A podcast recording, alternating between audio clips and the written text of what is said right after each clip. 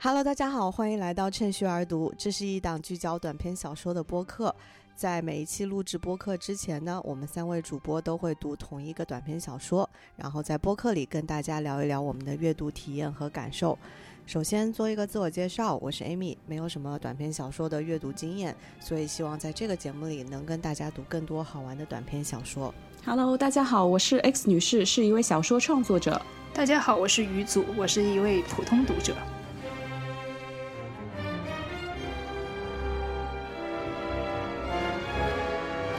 我们一起来阅读的是这个法国作家马塞尔·艾梅的短篇小说《生存卡》。它讲述了在社会按照不同职业的无用程度，限定了每个人每月有权生活多少天的这个法令，在执行期间发生在呃生存时间受到限制的一位作家主人公身上和他周遭的故事。呃，我记得以前余祖有分享过，在我们之前的一个播客节目里面有分享过一个看法，就是说时间其实它不是一个客观存在的事物，而是一种由人造出来的概念。那么时间这种社会化的性质，我感觉在这篇故事的设定里面体现得更为极致。他通过生存卡的配给，把时间变成一一种可以分配的东西。那当时间作为财产可以被支配的时候，人们会选择怎么用，会用来换取什么？我觉得这篇小说可能想借此去探讨时间对于人生来说到底有什么样的意义。那首先，我们或者一起理清一下这个小说故事的设定。在这个设定里面呢，政府颁布了一个限制一部分人生存时间的法令，这到底是怎么一回事？它怎么样改变了人们的生活？首先，把人分成了两种，对吧？它呃，对，首先这个法令的那个颁布背景是为了应付饥馑，就是说它有一个目的哈，生产。对对对，就是因为好像物资比较紧张，所以呢，就政府要认定有一部分的消费者是非生产的，意思就是说他们呃不为这个社会带来什么收益，所以这一部分人他们是多余的，嗯，只消耗不产出，嗯，呃对，所以就让他们每个月死几天，从这个世界上离开几天。没错，他根据这个标准把人分成了两种生存的方式，一种就是他每个月不限他的生存的时间，呃，被称为完全生存的人；另外一种就是呃限制他们生存时间的人，他只能活其中的某几天。对，比如说，好像我们的这个主人公，他好像一个月是只能活十五天，是吧？对。对，呃，然后有一些人就比他更惨，像妓女这些人，还有犹太呃妓女，每个月好像每个月只能活呃七天左右，对，呃对，然后犹太人就每个月只能活。半天，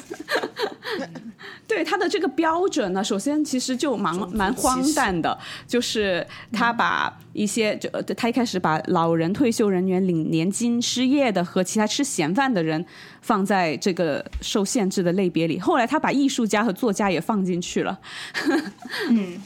而且他们甚至认为就知识分子也是。呃，非生产的，其实我觉得他们的概念应该就是，比如说是农民啊、工工工人啊这些从事第一、第二产业的人，他们才是直接生产出呃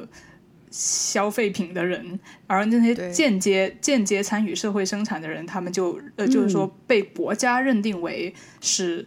多余的。我觉得这个国家的介入也很有意思。实际上，它就是它，因为它的标准也是由政府来界定的嘛，所以呃，基本上就是一个政府对人类呃对人民怎么样去过自己的生活的一种很很很严重和很粗暴的一种干涉。对，一种干预是的。刚刚于祖还提到了有犹太人，这个它其实跟这个小说它的设定的背景是不是也有关系？就是他为什么会把犹太人？就是特别的分配给半天的这种生存的时间，就他不论他的年龄、职业，这样就好像有点区别对待。对，我觉得这个故事的背景给我的感觉是发生在那个呃，就二战期间德军占领的法国，法国。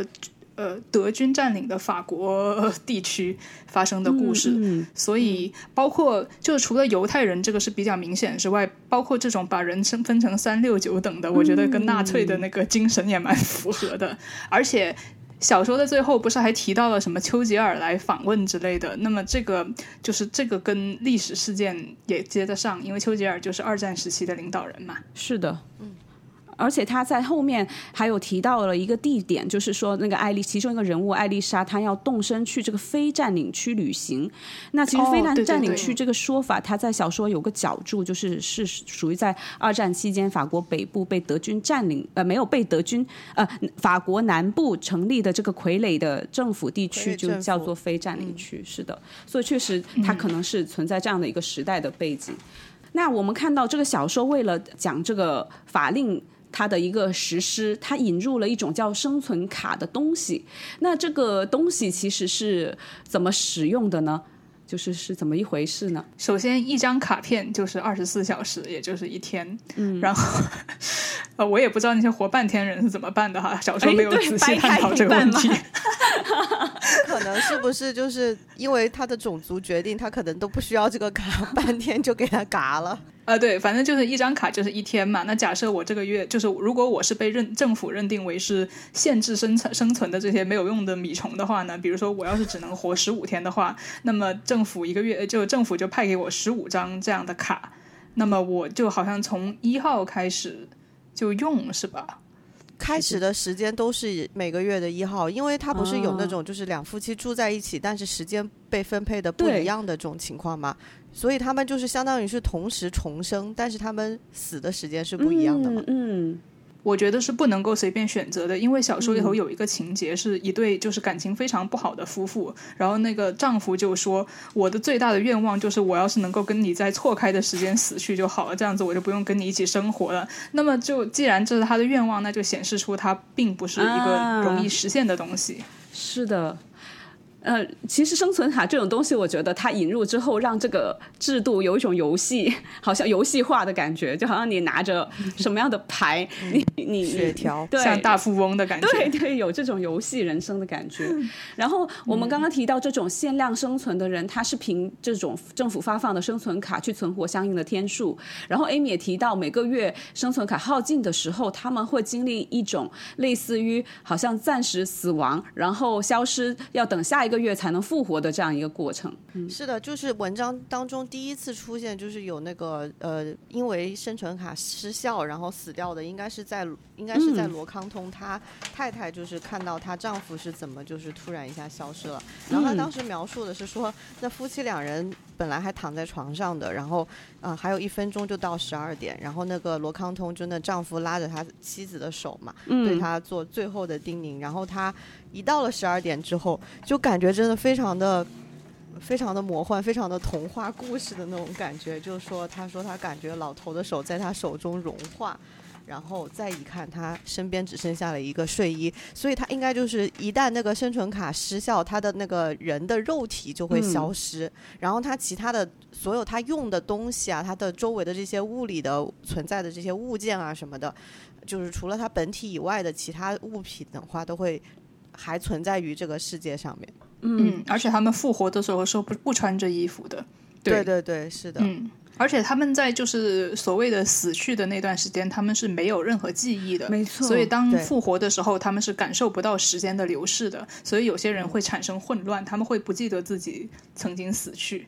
对，而且他复活的时候可能还不知道当时是哪，就第初次复活的时候，他可能还会不知道当下是什么时间。我记得他写一个路人的角色很搞笑，他在呃在他的生存时间里，他记得要去参加一个婚礼，呃，然后结果他呃在他暂暂时的死亡，然后再复活回来的时候，他以为那个婚礼是今天举行，那实际上十五天之前已经举行过了。这个细节也很有趣。所以就是大家就是越过越混乱。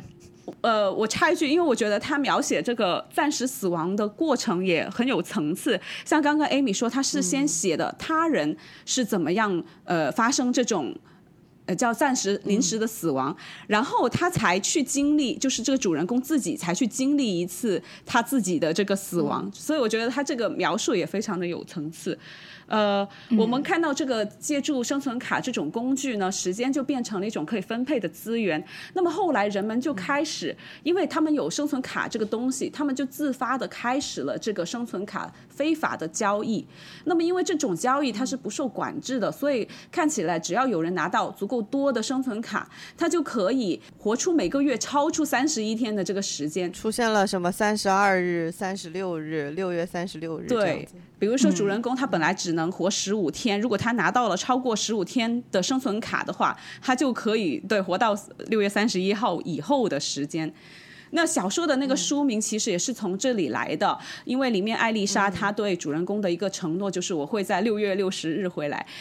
然后这一句话就变成了呃艾梅这本小说集的一个书名，我觉得也非常有意思。哦，嗯，所以这本书的书名就叫六月六十日啊，我会在六月六十日我会在六月六十日回来。哦，就是呃，这整句话就是他的书名。对对。哦，就有一种轻小说的书名，但是实际上。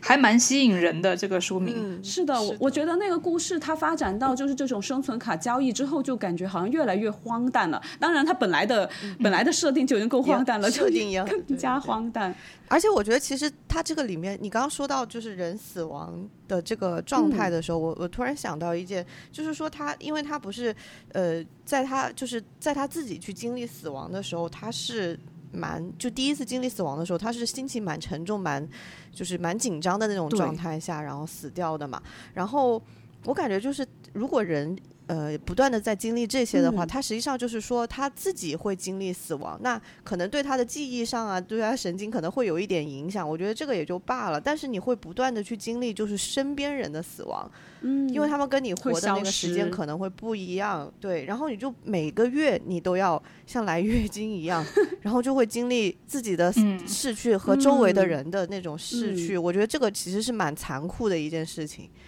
嗯，不过但是你也知道，他们不是真正的消失，他们过一会儿就回来了，所以也可以理解为他们就好像去旅游了几天，然后就回来。对，所以他们对待这个事情的态度，其实前面后面也不一样，就很有意思，也发生了变化。是的，是的，后面他们还有仪式去庆祝这个临时的这种死亡，我觉得很有意思，这些设定都还蛮真实的，可以想象，确实会有人这么做。嗯，那我们怎么理解刚刚我们提到这种超出一个月之外的生存时间呢？因为其实故事里有一部分人他是不受这个时间生存时间限制的，他就可以一直活。那有一些人，他假如说他活超出了一个月三十天，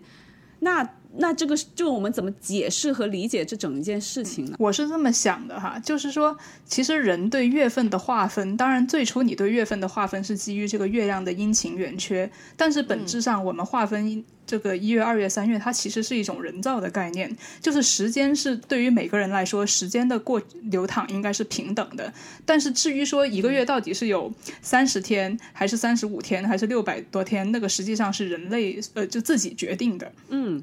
那么，所以我就在读到最后的时候，我就在想，会不会对于那首首先对于不受生，就说不受生存不受限制的人来说，他们根本就不用烦恼这个生存卡这件事情。那么，呃，就是说对于他们来说，一个月到底有多少天，或者说今天是几号，他们并不会特别的在意这件事情。呃，或者说他们不会像主人公这样子这么在意。那么这些活了三十五天或者四十天的人。呃，他们会不会就是呃，是他们自己的计计数方法？我的意思是说，就比如说你这个月如果能活三十二天的话，那对于你来说，这个月可能是比如说六月三十二呃三十二号，但对于别的人、别的一些其他人来说，可能就是七月一号。所以我就猜想，他们可能是这样共共共生在一个混乱的月份呃日期记事之中。嗯，我会觉得我会把它理解成一个就是节外生枝，就是本来大家可能就是从月份上来讲，本来是两条平行线，就你在过六月，我也在过六月，然后到了六月三十号之后，因为我多出来了一些就是时间嘛，比如说从六月三十一号到六月三十呃五号这样子，然后实际上就是正常过七月一号的人，他可能就是继续那个他的时间线就是在。物理世界它就继续往前走了，然后我可能是生出来了一个好像分支一样的，我就是去过三十一号到三十五号这几天的时间，然后这几天的时间，实际上所有的发生在我这个宇宙里面的所有的记忆，因为会随着我回到现实时间，就是回到呃正常人类的那个呃七月一号的时候，就会突然就全部都会消失，因为实际上。就是文章里面设定有说嘛，就是说当我谈起六月三十五号的人啊，听我谈起六月三十五号的人，一个人一个个都莫名其妙。他说在他们的记忆当中，这五天没有一点影子，所以实际上就是其他人是对这个记忆，实实际上他们是没有这个记忆的。也就是说，这个时间在其他人身上是没有发生，只在那个拥有就是三十一号到三十五号生存卡的人身上才会发生。我是觉得他好像就是相当于在六月三十号晚上凌晨十一点五十九到十一点五十九分五十九秒到十二点钟这个之间一秒，但是实际上可能物理上是一秒，但是对于那些有生存卡的人，他可能就过了五天这样子。嗯嗯，Amy 说的其他人是指的，是指的完全生存的人，对不对？对，是的。哦，我的理解可能更倾向于语组说的这一种，就是说完全生存的人，他是能够共享。六月三十之后，呃，六月三十号之后的这个时间的，真正不能共享的，就是我理解 Amy 说的这种其他人不能够拥有三十号以后的回忆的这些人，他其实是那些生存卡没有超出就没有超额生存的这些受限制的人。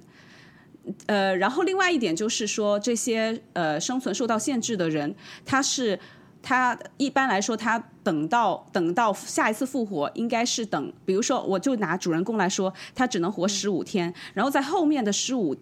在后面他消失的时间理应是十五天，他就能够进入下一个一个轮回。但是因为有了超额生存的这些人，他这个消失的时间会从十五天增长到三十天，或者是甚至更久。他需要等待复活的那个时间就会更久。有，我觉得是有这个可能性。不过，我觉得这个小说的设定也不是特别的严密，所以我觉得是有很多种理解的方法。对对对对，我们这里只是提供了我们自己的一种理解。那呃，在梳理完这个设定之后呢，我想就是我们可以一起来讨论一下，对于这些被限制了生存时间的人来说，他们。呃，怎么样去？他们一开始是怎么接受突然之间失去的这些生存的时间？因为我们。在在讨论这个之前，我想先插一句，我觉得，我觉得叙述者就好虚伪。就他一开始听说有这个生存卡的这个这个配给制的时候，他觉得还挺有道理的，因为他觉得自己对社会很有用，他不会是那个会被限制生存的人，所以他就觉得嗯挺有道理的。我们现在 就是应该限制这个生存，对他很认可。直到他突然发现，哦，原来我自己也要被限制。没错，是的。他他这个作家的身份被划入了无用，就是他认为自己这个作家身份被划入了没有用的人的这个队列里面，呃，所以当时法令刚刚实施的时候，呃，刚刚颁布吧，还没实施，他就怒不可遏，还写信给了就是有关部门去请求，就是要照顾自己的这种身份。那其实我觉得他这个很有趣的反应，他背后其实他本质是什么呢？我感觉他就是因为自己的价值没有被社会认可。所以他感到我也觉得，对，其实其实他们的这种就是一种对自我价值的一种否定。不仅如此，我觉得还是你的你的价值，你对社会的价值没有被认可的同时，你还没有拿这个价值能换到你想要的同等的，就是获得的资源。它可以是时间，或者是金钱，或者什么其他东西。是的，对于这个主角来说，他的时间他是可以用来写作的嘛。但如果他失去了一部分的时间，他就可以用来生产他的这种艺术，呃，就是文学创作的这个时间资源就少了。就跟 Amy 所说的，所以我感觉这里其实就有一种带给我们一种感觉，就是说时间它就意味着可能自己的一种价值的体现。就是当你拥有时间，你就可以去。呃，实现自己的价值，而且我觉得所谓的小说里头的这个时间，本质上就是那种对你对自己生命的支配权，你被剥夺了这个之后，你就剥夺了处理自己生命的那种权利吧。而且其实就是主人公在被分配到生存卡一开始的时候，他是争分夺秒在。想要利利用这个时间去写作的嘛，还有包括他后面就是买了生存卡之后活了多多出来的那些时间，他也是马上搬到乡下，然后想要马上就是去产出他的那些文学作品嘛。就我觉得从这个过程当中，其实也看到就是他对于那个。呃，就是对于那些被政府赋予有限生存和无限生存的这种制度的一个心态上的一个变化吧。因为一开始他是觉得那些无限生存的人，就是觉得就是很有，好像他们很有优越感一样，就是活出来一种就是比人家高贵的那种感觉嘛。而且觉得那些人特别的虚伪，特别的伪善，怎么怎么样的。但后面就是他逐渐也。我感觉是不是变成了自己最讨厌的那种人啊？对他一开始的那个道德水平可高了，他一开始是拒绝跟人生存卡交易的，因为他觉得就是这种以钱财来换别人生命的这种行为，他觉得非常的可耻。对，嗯，所以一开始他是站在一种道德的高地上的，后来。呃，渐渐的，他就嗯，就是对他渐渐的他就开始接受了，对他，而且他还被别人灌输了一种思想，就是有人跟他说啊，你也很重要，你不能够对，呃，就是说。认可他的价值嘛？P U A 对对对对，他别人那不能叫 P U A 啊，人家是认可他的价值，然后他欣然接受，因为其实跟他内心所想是其实是不谋而合的，所以他慢慢的也就接受了这种交易。但就像 Amy 所所说的，他其实在接受这样一种呃生存卡的交易的同时，他其实忽略了这件事情的本质跟。这个生存卡的法令是没有区别的，它都是把一部分人的时间就是奉为更有价值的，把另外一部分人的时间就是认为是更没有价值。但谁有权利去决定就是谁的时间是用的有价值的呢？这个其实就，嗯，就是我觉得还蛮讽刺的。不过我觉得他还蛮有意思，就因为他一开始是政府的配给嘛。然后就是有一种就是政府管理一切的感觉，后来就逐渐资本主义了起来，自由市场。自发了，市场化了。对对对，这个事情有一个市场化的过程，是的，这个很有趣。呃，那我们看到，呃，除了主人公在这个法令颁布的时候有这种嗯不满和焦虑之外呢，其实有一些比较重要的角色，比如他的邻居罗康通夫妻，因为这个罗康通呢，他是一个老人，他跟他的妻子是一种老夫少妻的关系。那么这位年迈的丈夫。对对，他妻子才二十多岁，呃，对，二十四岁，嗯，所以他这个年迈的丈夫呢，就当时知道这个呃消息，就是生存卡的这个消息之后，就惶惶不可终日。他的本，那他担心的东西是什么？其实小时候没有明显，但我们从后来的发展，其实也知道。呃，能够略窥一二，就是他到底担心的是啥？因为他的妻子后来就利用他不在的时间各种出轨，首先出轨了我们的叙述者，然后又出轨了一个更加年轻的小男孩。对，因为他们拥有不同长度的这个生存时间。这个年轻的妻子因为年轻，她可以有更多的生存的天数。那我就感觉他们其实对于就是这个老人，他对于失去的这个时间，呃。的一个感受就是，因为他的失去的时间，而对他们夫妻两人的关系，他就没有这种安全感。嗯嗯，所以我我觉得下一个想讨论的问题就是想延续这个点，就是说人跟人之间，他们因为拥有不同的生存时间，它造成了某种错位，其实是会给彼此之间的关系会带来很大的影响的。就是最明显的是，它造成了这种人跟人之间的这种下戏，就是这种。关系之间出现了裂缝，不过我觉得这种裂缝一定是原来就存在的，它只是放大了而已。对于这种生存时间的错位，我是注意到，就是它有一种放大欲望的效果，就是可能本来不会通奸的人，他就会利用这个时间的错位来选择通奸，然后，嗯。本来不会排挤他人的人，就不是里头不是有个情节说，我们叙述者要要在典礼里头做一个重要的报告，从而使法兰西学院的大门为他敞开。但是在亡在他死去的期间，被人玩弄手腕，把这个典礼挪到了他再次死亡的时候，导致他没有办法做这个报告。那么我就觉得，如果是在一个正常的时间线里头，他这件事情是不可能发生的。但是因为这种生存的错位，他就给了别人这样的一个机会。就放大了本来想做这件事情的人内心的那种比较阴暗的欲望，所以这是我观察到的生存卡对人际关系之间的影响。它好像就是会给人跟人之间的关系带来了一些新的挑战，因为他们之间有这种时间的错位。那呃，除了刚刚讲到的这些人之外呢，呃，其实之前于祖也提到了一个杜蒙家夫妻，就是他们老吵架嘛。除了当当时就是说他两个夫妻关系不好吵架的这个部分之外，其实后面他还有提到他们有一呃。他们呃，就是这个杜蒙太太把她的生存卡弄丢了，但是她却疑心是她的丈夫把她的生存卡藏起来，不让她过就是自己的这个时间。是在五月十四号的时候，五月十四日，她有写到这个故事，就是说杜蒙太太她就是觉觉得是因为丈夫想要甩开她，所以才把她的卡藏起来。对，所以我觉得他也是放大了这种夫妻之间的不信任吧。是的，当你不见了卡之后，你第一个怀疑的竟然是你最亲近的人。当然，我觉得这种怀疑也不无道理，但是，但是确实是就可以让你看见这个关系中的很多裂缝。杀人凶手就在你身边。对，我觉得他用这个他用的。他用的词也很有意思。他当时说那个罗康通太太第一次看到她丈夫死的时候，说的是她她现在状态是暂时守寡。我就觉得怎么是这样子的呀？就好幽默呀，法国人。然后后来，因为罗康通太太她不是她不是一开始的时候就是一直处在那样子，就是通奸啊，还和他的小三就是在复活之后，他们三个人睡在同一个床上嘛，就是威 胁他没算好那个时间。对他没算好时间，然后非常荒谬，就有一种被人玩弄了的感觉。然后我觉得最后最好笑的是，因为罗康通他本来就是想要报复嘛，然后最后其实发现就是。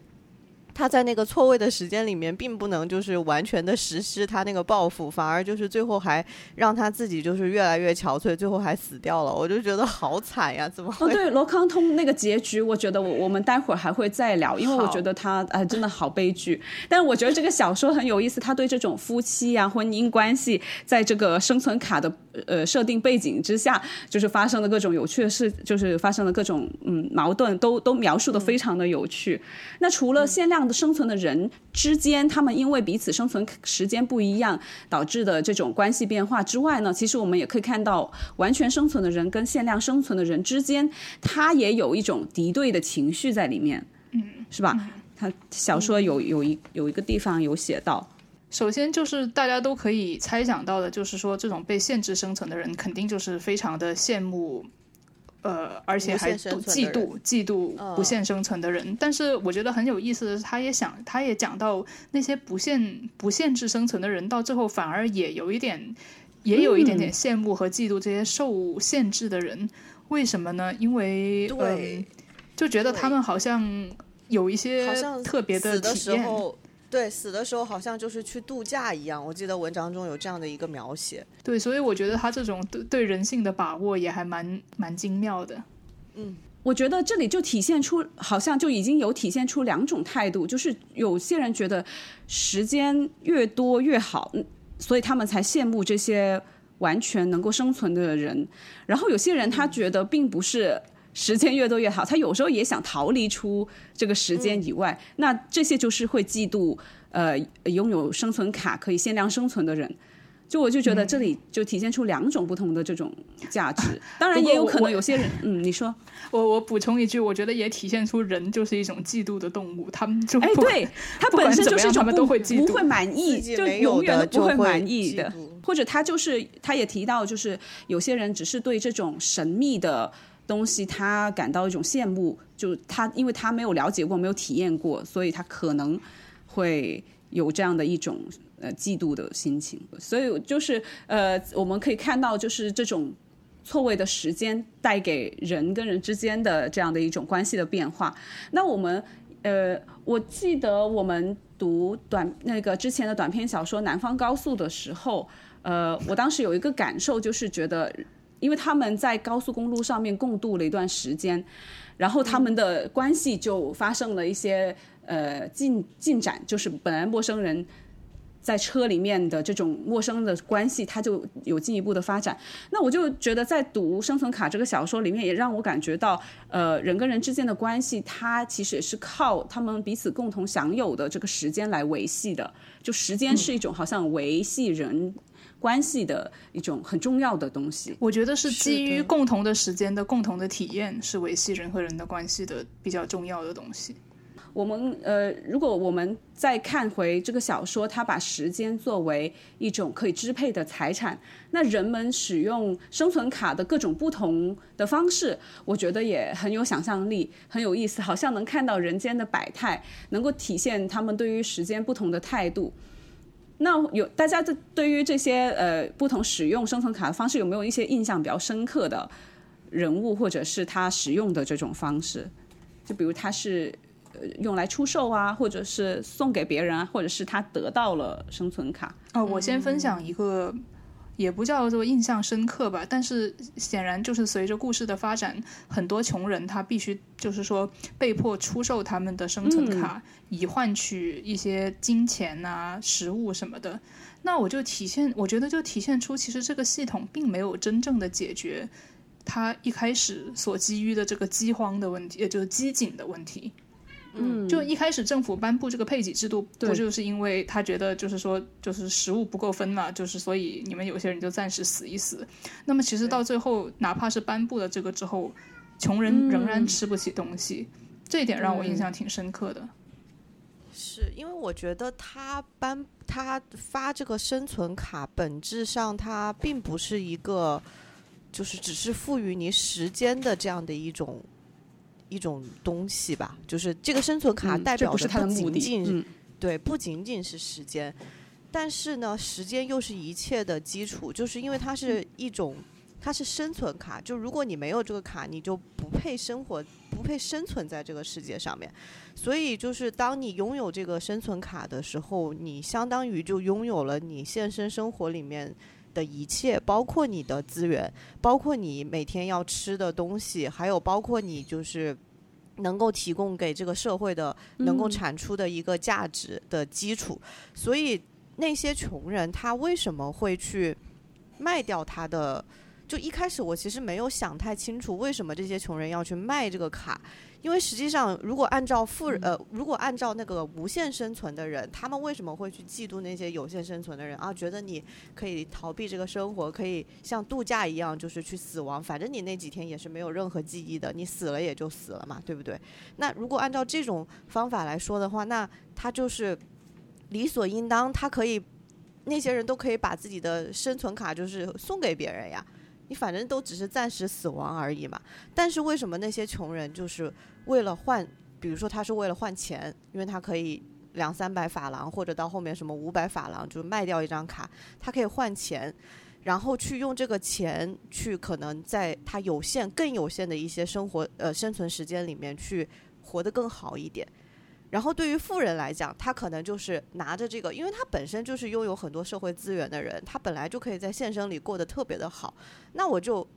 那这样的好，为什么对吧？不多过几天呢？我觉得可能富人就是会有一种这种贪生的想法在里面，然后他就拿这个，因为他手上有更多的钱嘛，那我就去买买这个生存卡。所以时间对于富人来讲，我觉得是更重要的东西，而对于穷人来讲，那一定是钱对他们来讲是更重要的东西。对对，我我当时读到这个，就是穷人为了养家糊口去贩卖时间，也是感觉对于他们来说，时间。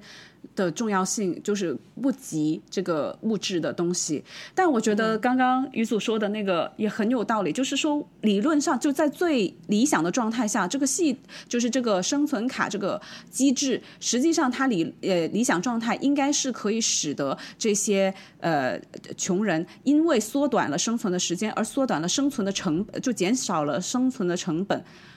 而不应该就活不下去，但。Amy 说：“一时间，它就代表着你可以获得资源的这样的一个机会，所以在他们缩短了呃生存的成本的这个同时，他们其实也减少了可以获得更多资源的这个机会，对吧？所以呃，我觉得这个是很有意思，就是很事与愿违的一件事情。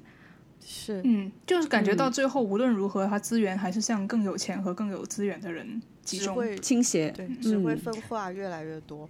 就跟资本主义一样。开个玩笑。回嗯，回到刚刚我们的讲的这个，就人们使用生存卡的方式，除了这种呃用来用生存卡来换取钱财的这样一种使用方式之外，呃，还有没有一些就是比较有趣的一些？使用的方式，我记得有一个女演员里面提到了，叫梅丽娜巴丹，她说她的崇拜者会给他生存卡，就是不是卖给他，就是 送给他。对呀，我就觉得很有趣这种使用的方式。嗯，我就觉得生存卡就让这个时间这个东西，或者说是生命这个东西，有了一种资产的感觉，所以就有一种有形资产的感觉。所以，就它让这个时间变得可以很简单的处置，你可以卖它，你可以送它，这样子。对于某些人来说，他愿意呃付出这个时间去换取更有价值的，就是他认为更有价值的东西。然后主人公的有一个叔父啊，我觉得在这个小说里面，也就是挺让我印象深刻的，就是他说他叔父好像是患病，然后因为他的那个病很。对，很痛苦，好像，呃，然后他就对他说他患风湿病，痛的难熬，然后他就把他的生存卡给了几张给我们的主人公。在这个地方，我也觉得就是感触还蛮深的。就是对对于大部分人来说，可能时间都是就是很有价值、很有用的东西。但是对于那些受苦在苦难中的人来说，我感觉就是这个时间，他就反而是加剧了他的痛苦。他还宁愿不要这个时间，就就就好像急切的想摆脱掉这些这些时间。嗯，不过确实对于他来说，如果就是说暂时死亡了，可能还比他呃在病痛里面熬这个时间要更加轻松。对，然后嗯，我们还记得刚刚讲到那个罗斯通，他当时为了报复他出轨的太太，他买过一大堆的这个生存卡，留给想着全留给自己用嘛。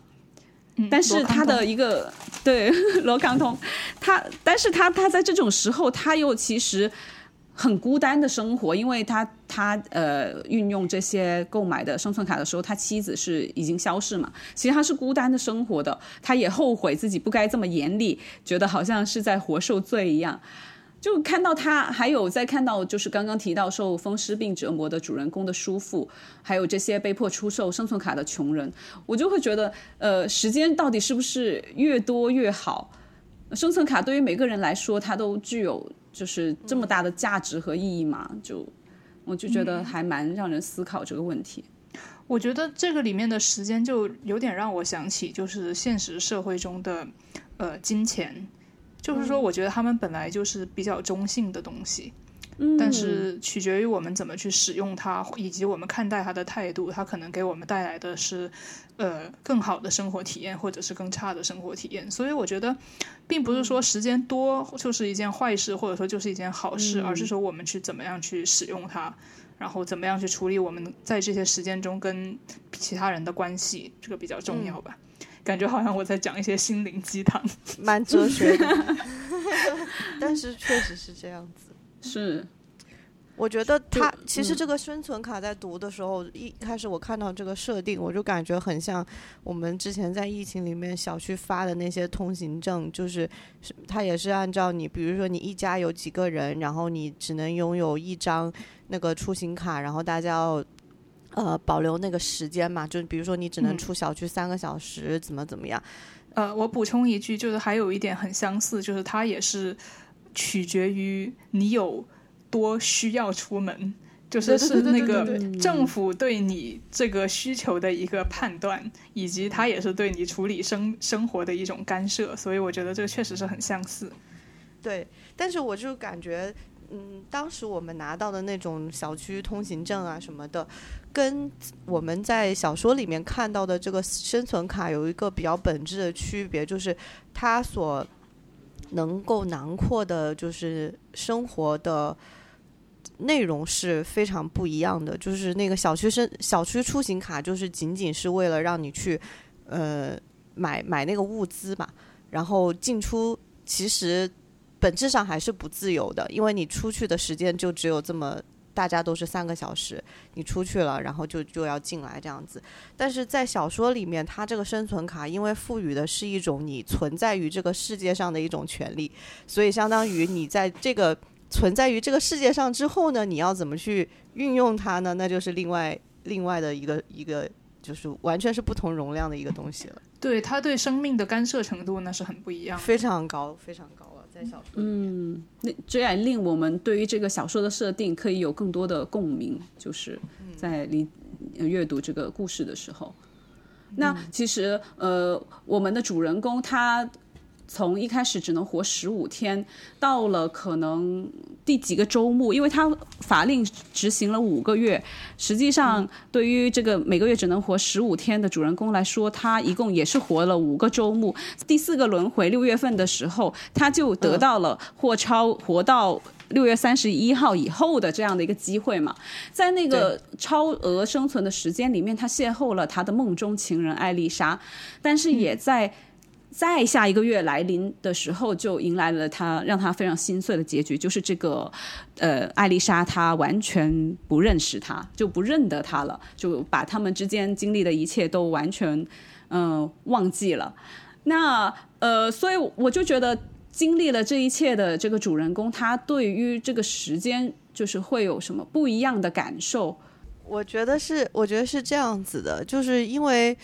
呃。因为其实只有只有那种就是有限生存权的人才会拥有这种进入到一个相当于异世界的这样的一个真空时间，或者是对这样的一个体验吧。然后因为这种时间进程，其实给主人公也带来了体验和思考上的一些混乱吧。因为对于那些完全生存存的人，呃，完全生存权的人，他们是没有这样子的体验的。他把他管就是主人公管那个六月三十一号到三十五号是叫非法时间的嘛，实际上是他多余多余出来的这个。我觉得其实这个这个故事反正就是告诉我们说，我是觉得哈，就是你不管你有没有这些多余的时间，其实对你的生活是没有任何影响的。嗯，因为我也我也有这种感觉，因为你在这个故在这个时间里面发生的任何的故事，对于就是跟你互动的，比如说在我们这个小说里面的这个大美人艾丽莎，她其实对于艾丽莎来讲，这件事情根本就不存在。其实我觉得她实际上是存在过的，只是她忘记了。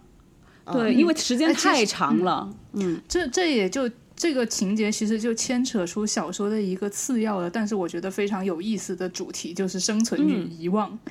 因为这个小说的最后说到，就是说他他引用了一个著名的哲学家的说法，就是说虽然有些人呢可能从。六月三十号到七月一号之间，总共度过了一万九千零六十七天，但是我们只能感受到一些短促的片段，然后这些片段并列起来就构成我们短暂的一生，然后这就让我联想到，在现实中，我们其实也只能度过记得我们的人生中的一些很小很少的一些片段。那么在那些我们遗忘的片段的里头，那些自我，其实就像是小说里头没有生存卡，就是说没有生存卡的人一样，就是那那那一部分的时间，就像。是我们暂时死去了一样，所以我觉得就是这个这个主题让我觉得很很有意思。是的，我也觉得这个哲学家的这番话，其实某种程度上，它可以解释艾丽莎为什么不认得主人公，就是因为他在他度过的漫长时间里面，他只能感觉到那个主人公没有存不在的这些片段，他只记得了那个些片段，所以只有那些片段是真实的存在过的。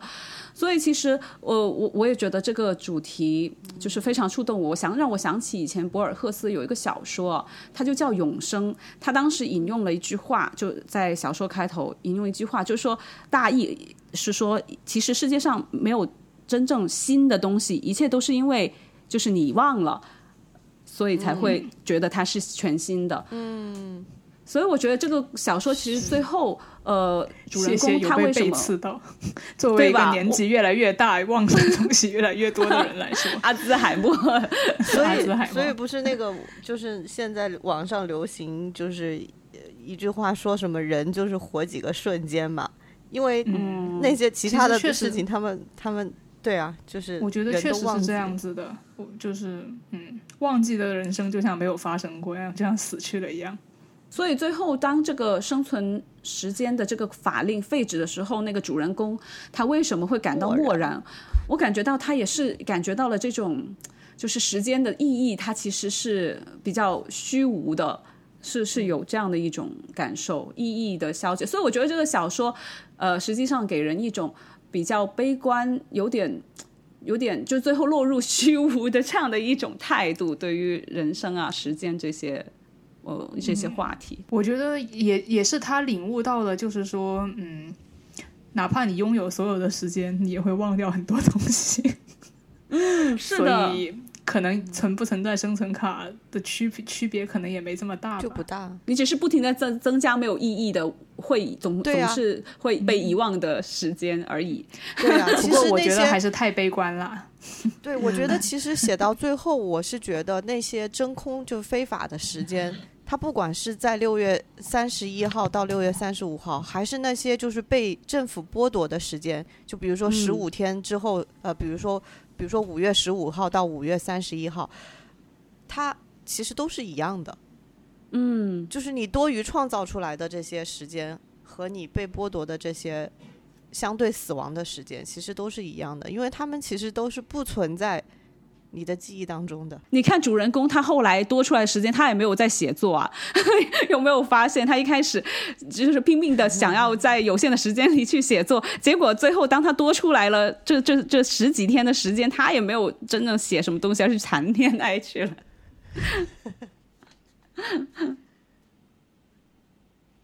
对他，哎，反而这样他就没有那么珍惜这个时间，嗯。对，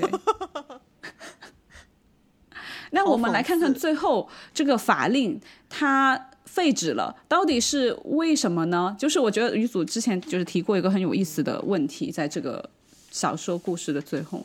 就是他问于祖问，就是最后到底是什么让这个系统没有办法延续下去？我觉得我们可以。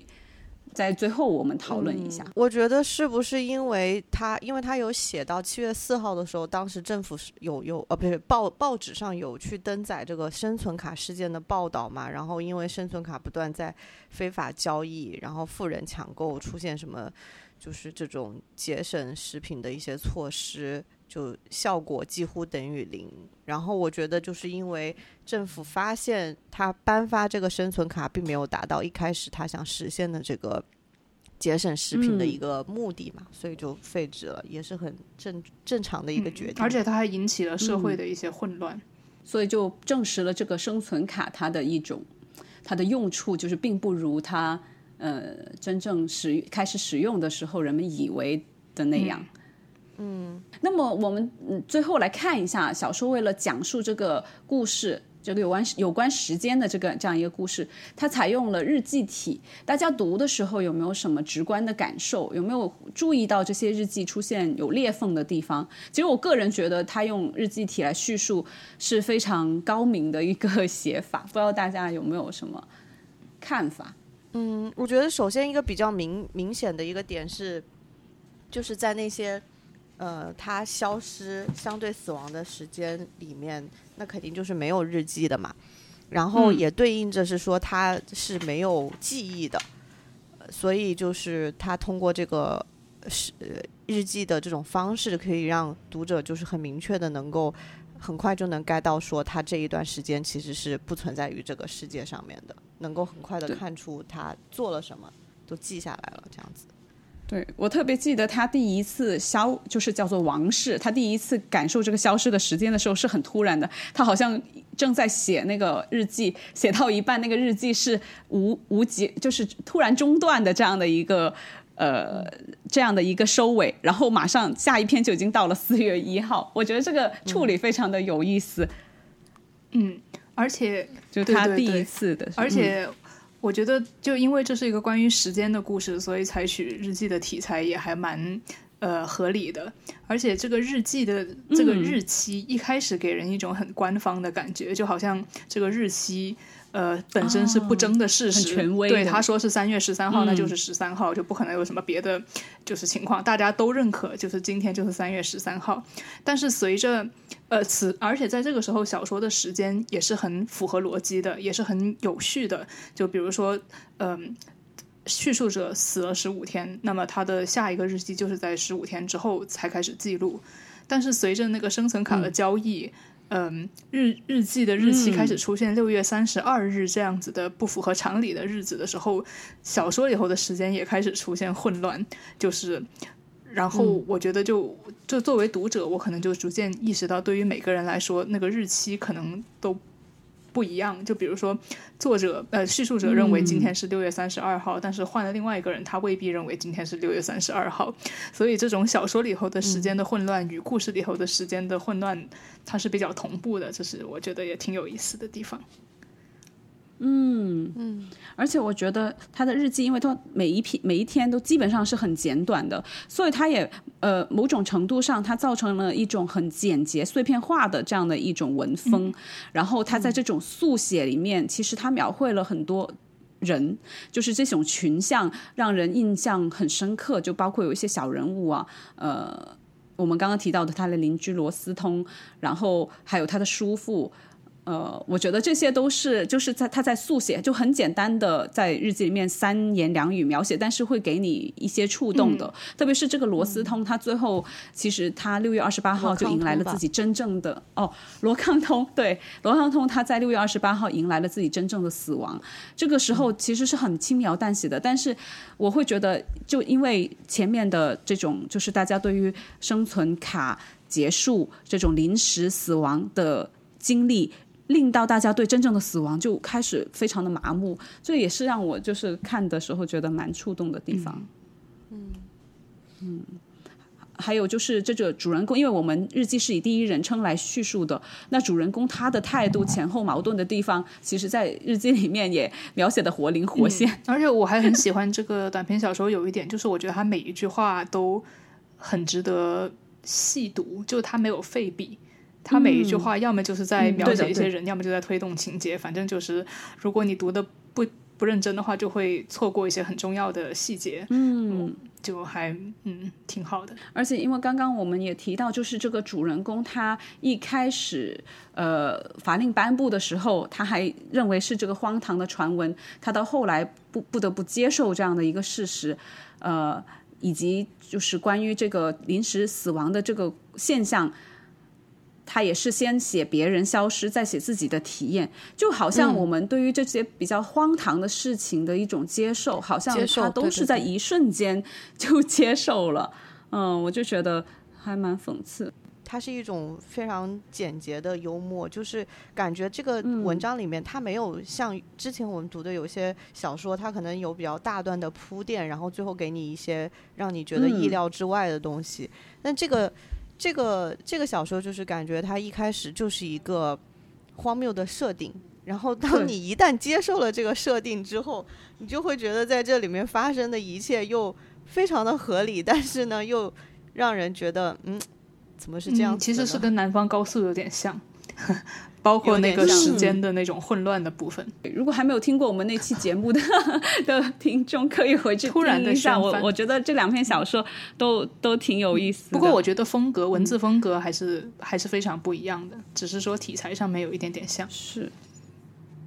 是的，是的。那我们今天就聊到这里。好的，好呀。那。下个月的话会读什么呢？我们下个月再读一篇，呃，我们的听众就是推荐我们读的短篇小说，它是一个来自最近出版的一个中国作家的短篇小说集《夜晚的潜水艇》，然后我们要一起读的短篇叫做《彩云记》。好的，那非常期待，感兴趣的朋友可以先去我们公众号读一读。好，那我们今天就先聊到这里，谢谢大家的收听。拜拜，好，谢谢，拜拜。